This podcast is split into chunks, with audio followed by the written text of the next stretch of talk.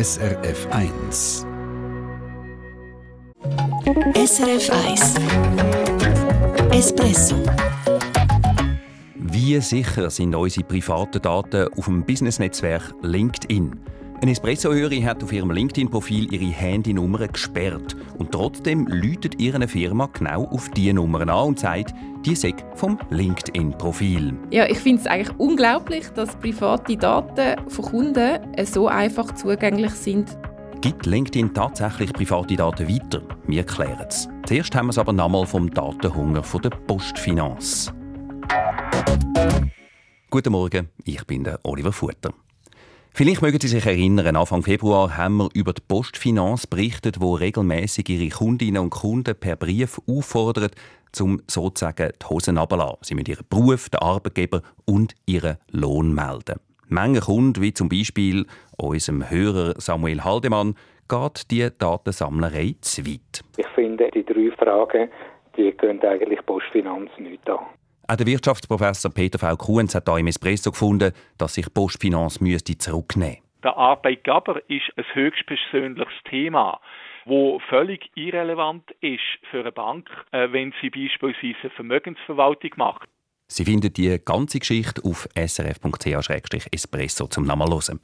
Seit unserem Beitrag dort hat sich Kritik gehäuft. Mehrere andere Medien haben das Thema aufgegriffen und jetzt krebst Postfinanz zurück, Peter Fritsche.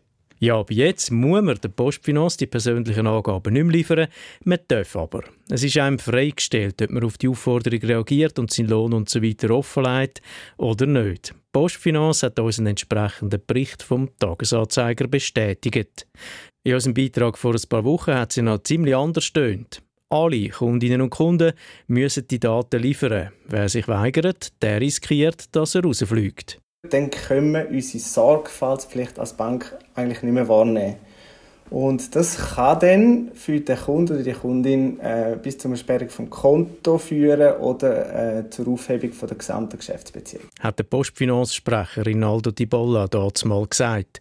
Das Gesetz gegen Geldwäscherei verlange das. Wir haben dann bei Summe gefragt und festgestellt, es steht nie im Gesetz, dass gerade alle Kunden in regelmäßigen Abständen die Hosen runterlassen Banken haben also einen gewissen Spielraum. Auskünfte über den Lohn etc.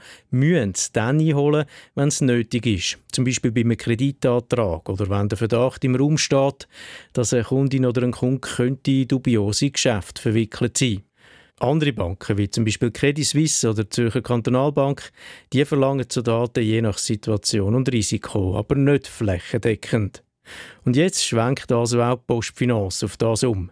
Wenn es auf einem Konto sollte zu verdächtigen Transaktionen kommen, wird es im Tag zitiert, dann müssen wir mit zusätzlichen Abklärungen rechnen. Wir hätten gerne noch ein bisschen mehr erfahren, zum Beispiel, ob Postfinanz auch weiterhin alle Kundinnen und Kunden anschreibt mit diesen Fragen nach Beruf, Lohn und Arbeitgeber. Das wäre ja an sich nicht mehr nötig, weil sie schon eben freiwillig jetzt.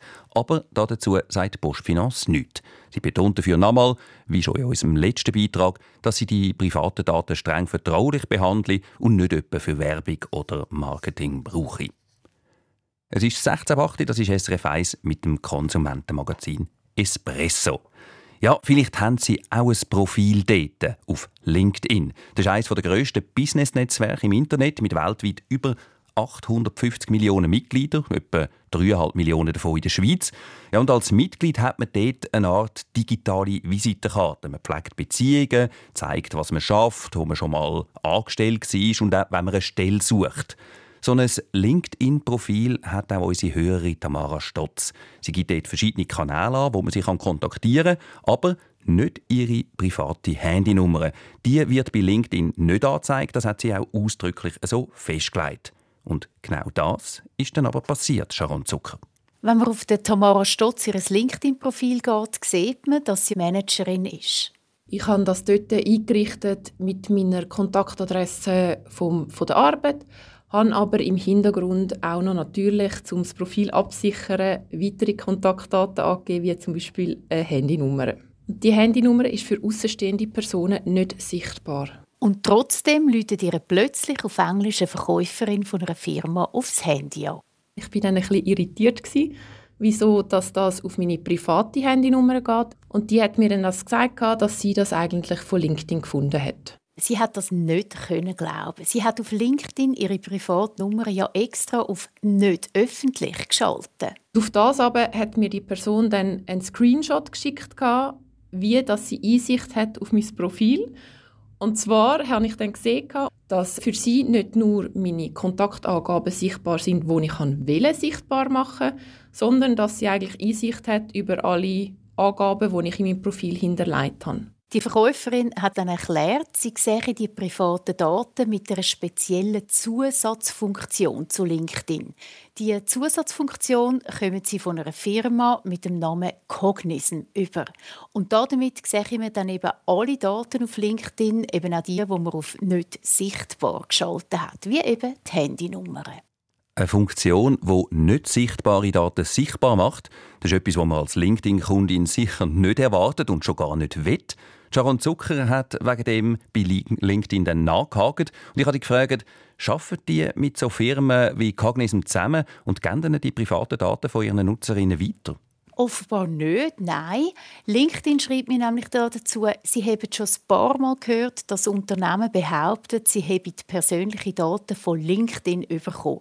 LinkedIn täge aber nie eine Telefonnummer oder andere private Daten an ein Unternehmen weitergeben. Also in dem Fall auch nicht an die Firma Cognizant. LinkedIn stellt dann auch noch klar, die Informationen wie eben eine Telefonnummer oder eine E-Mail-Adresse haben die Firmen von Datenbanken von Drittanbietern. Die Erklärung gab für mich aber doch nicht ganz auf. Tamara Stotz hat ja ihre Handynummer selber gesehen auf einem Screenshot von ihrem LinkedIn-Profil. Das ist richtig, aber wenn man genau anschaut, sieht man zwar auf dem Screenshot sieht das aus wie ein normales LinkedIn-Profil. Es hat aber ein ganz kleines Logo in einer Ecke, wo nicht zu LinkedIn gehört, sondern eben zu der Firma Cognizant. Und unterhalb von denen ihrem Logo stehen dann auch all die privaten Infos. Es ist also quasi ein LinkedIn-Profil, wo die Firma mit einer Zusatzfunktion noch bearbeitet und ergänzt hat. Gut, es hat also private Daten dabei, aber eben nicht von LinkedIn. Von wo sind die denn? Cognizant sammelt weltweit Daten aus verschiedensten Quellen. Mit denen füttert sie dann ihre Zusatzfunktion. Einfach gesagt ist das ein Programm für den Internetbrowser Chrome von Google, eine sogenannte Chrome-Erweiterung. Und das Programm kann man eben bei ihnen kaufen. Cognizant schreibt, bei der Verwendung auf LinkedIn kombiniert die Chrome-Erweiterung die Daten, die auf dem öffentlichen LinkedIn-Profil einer Person zur Verfügung stehen, mit den anderen Daten.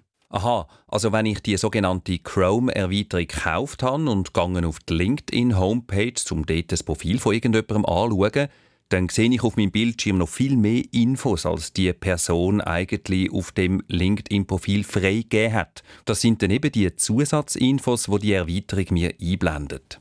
Ja, genau. Ich sehe dann zum Beispiel Telefonnummern, wo ein LinkedIn-Benutzer mal bei einem Wettbewerb angegeben hat oder auch ganz einfach eine von einem öffentlichen Telefonverzeichnis oder man sieht auch ein privates E-Mail, wo man irgendwo einmal angegeben hat. Und genau so ist es eben auch bei unserer Hörerin. Ist denn das legal, dass Cognizant all die Daten sammelt und dann so braucht? Ich habe Martin Steiger gefragt. Er ist Anwalt und spezialisiert für Recht im digitalen Raum. Er kennt die Firma Cognizant. Cognizant sagt selber, sie haben zwei Quellen. Einerseits öffentliche Register und andererseits Datenbanken von Dritten. Und das kann zulässig sein, ist aber anspruchsvoll in der Umsetzung. Letztlich muss das im Einzelfall geprüft werden durch eine Datenschutzaufsichtsbehörde, vielleicht auch durch ein Gericht nämlich ob die Daten wirklich legal beschafft worden sind. Ich habe darum auch noch beim eidgenössischen Datenschutzbeauftragten angefragt. Der kennt Cognizant zwar nicht, schreibt mir aber, nicht nur Cognizant, die Daten sammeln müsse, auf den Datenschutz schauen sondern auch die Unternehmen, die die Plattform nutzen. Diese müssten sicherstellen, dass sie keine Daten verwenden, welche unrechtmäßig erhoben wurden. Also da muss nicht nur Cognizant aufpassen, sondern eben auch die Firmen, die von ihnen die Daten beziehen. Jetzt unsere Hörer, die will ja sowieso nicht, dass äh, mit der Cognizant-Erweiterung ihre privaten Daten noch zusätzlich eingeblendet werden bei LinkedIn. Hat sie sich dann jetzt noch gewehrt? Sie hat von Cognism verlangt, dass ihre Daten gelöscht werden und das haben sie dann auch tatsächlich gemacht sagt Sharon Zucker da im Espresso. Auch noch wichtig zum Wissen in dem Zusammenhang, Firmen, die über einem Daten sammeln, sind verpflichtet zum Offenlegen, was sie über einem gesammelt haben. Für das können sie ein sogenanntes Auskunfts- bzw. Löschbegehren stellen. Musterbrief gibt es beim eidgenössischen Datenschützer. Der Link dort auf srf.ch-espresso. Ja, jetzt noch ein ganz anderes Thema. Der Kassensturz hat 13 verschiedene Anken auf Mineralölrückstände getestet. Und tatsächlich, all diesen Buttermödeli hat er sogenannte Mosch gefunden. Das sind gesättigte Mineralöl, Kohlenwasserstoff. Teilsanken hat wenig davon drin, andere deutlich mehr. Die detaillierten Testresultate gibt es heute Abend im Kassensturz. Ja, so Mineralölrückstände im Anken, das klingt jetzt nicht gerade appetitlich, aber ist es auch gefährlich? Der St. Galler Kantonschemiker Pius Kölberner sagt, also Mineralöl, die gehören eigentlich nicht ins Lebensmittel. Das ist äh, eine Verunreinigung. Aber man muss sagen, es ist gesundheitlich, in einer Konzentration ist das nicht von Relevanz. Oder man hat keinen Anhaltspunkt, dass man müssen, äh, Bedenken haben dass man da gesundheitlichen Schaden davon trägt, wenn man das in dieser Konzentration jetzt im, im Butter isst.